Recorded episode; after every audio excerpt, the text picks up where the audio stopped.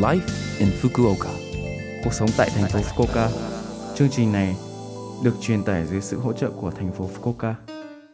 Chào buổi sáng tất cả mọi người, tôi là DJ Lưu Văn Cường. Trong chương trình Live in Fukuoka, chúng tôi sẽ cung cấp thông tin sinh hoạt và đi chơi để mọi người có thể có thời gian vui vẻ và thoải mái ở Fukuoka. Thứ sáu hàng tuần, tôi là Lưu Văn Cường, đến từ Việt Nam sẽ truyền tải thông tin đến các bạn. Chỉ một chút thời gian ngắn thôi, nhưng rất mong các bạn hãy cùng đồng hành với mình nhé. Cuộc sống tại thành phố Fukuoka. Dọn dẹp tủ lạnh. Tháng 6 là mùa mưa, là mùa dễ mưa, sau đó mùa hè sẽ đến. Ngộ độc thực phẩm là điều mà bạn nên đề phòng trong thời gian tới. Lau sạch tủ lạnh và kiểm tra các thành phần đã hết hạn sử dụng. Ngoài ra, tôi nghĩ bạn nên chú ý hơn đến việc khử trùng thớt, miếng rửa bát, khu vực nước, khu vực nấu ăn, vân vân, nhất là vào thời điểm này.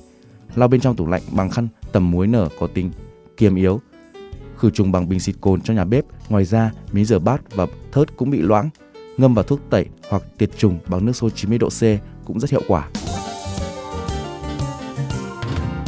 Cuộc sống tại thành phố Fukuoka.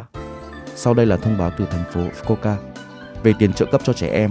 Ở thành phố Fukuoka, những người đang nuôi con nhỏ đến hết trung học cơ sở sẽ được trợ cấp tiền nuôi con.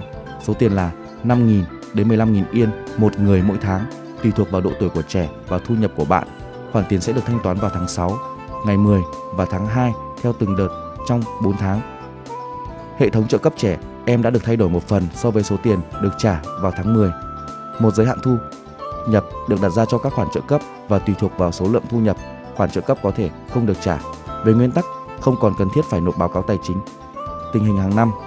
Tuy nhiên, nếu bạn đã kết hôn hoặc ly hôn với người phối ngẫu của mình, bạn cần thông báo những thay đổi. Vào ngày 10 tháng 5, chúng tôi đã gửi một thông báo đến những người thụ hưởng về việc thay đổi hệ thống trợ cấp trẻ em vui lòng xác nhận. Về thuế, những người sống ở thành phố Fukuoka vào ngày 1 tháng riêng, những người kiếm được hơn 1 triệu yên trong năm trước có thể nộp thuế tỉnh, thành phố. Bạn sẽ nhận được thông báo thuế vào khoảng ngày 15 tháng 6. Vì vậy, hãy kiểm tra bên trong thời hạn và số tiền phải trả được viết, vui lòng thanh toán tại cửa hàng tiện lợi, ngân hàng hoặc bưu điện. Những người làm việc cho công ty có thể bị trừ lương. Nếu bạn không nộp thuế thành phố, bạn có thể gặp bất lợi khi gia hạn tư cách lưu trú, bạn có thể bị tịch thu tài, tài sản. Nếu bạn có bất kỳ thắc mắc nào hoặc gặp khó khăn trong việc thanh toán, vui lòng liên hệ với văn phòng phường. Bạn có thể nói chuyện qua điện thoại bằng ngôn ngữ của 18 quốc gia. Số điện thoại là 092 753 6113 092 753 6113.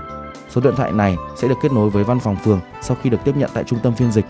Vui lòng cho chúng tôi biết những gì bạn có thể nói, phường của bạn và câu hỏi về thuế.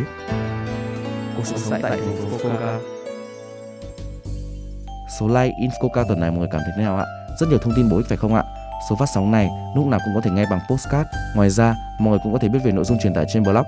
Mọi người hãy xem qua trang chương trình từ trang chủ của Lớp FM. Ngoài ra, chúng tôi cũng đang tìm kiếm các thông điệp gửi đến chương trình. Không quan trọng nếu bạn muốn viết một tin nhắn cho tôi hoặc một nhà hàng Việt Nam mà bạn thích, địa chỉ email là 761 a lovefm.co.jp 761 a lovefm.co.jp Cuối cùng, tôi xin phép gửi đến mọi người bài Trọn vẹn nghĩa tình của ca sĩ Ưng Hoàng Phúc để chia tay mọi người. Chúc mọi người một ngày vui vẻ. Hẹn gặp lại mọi người vào tuần sau.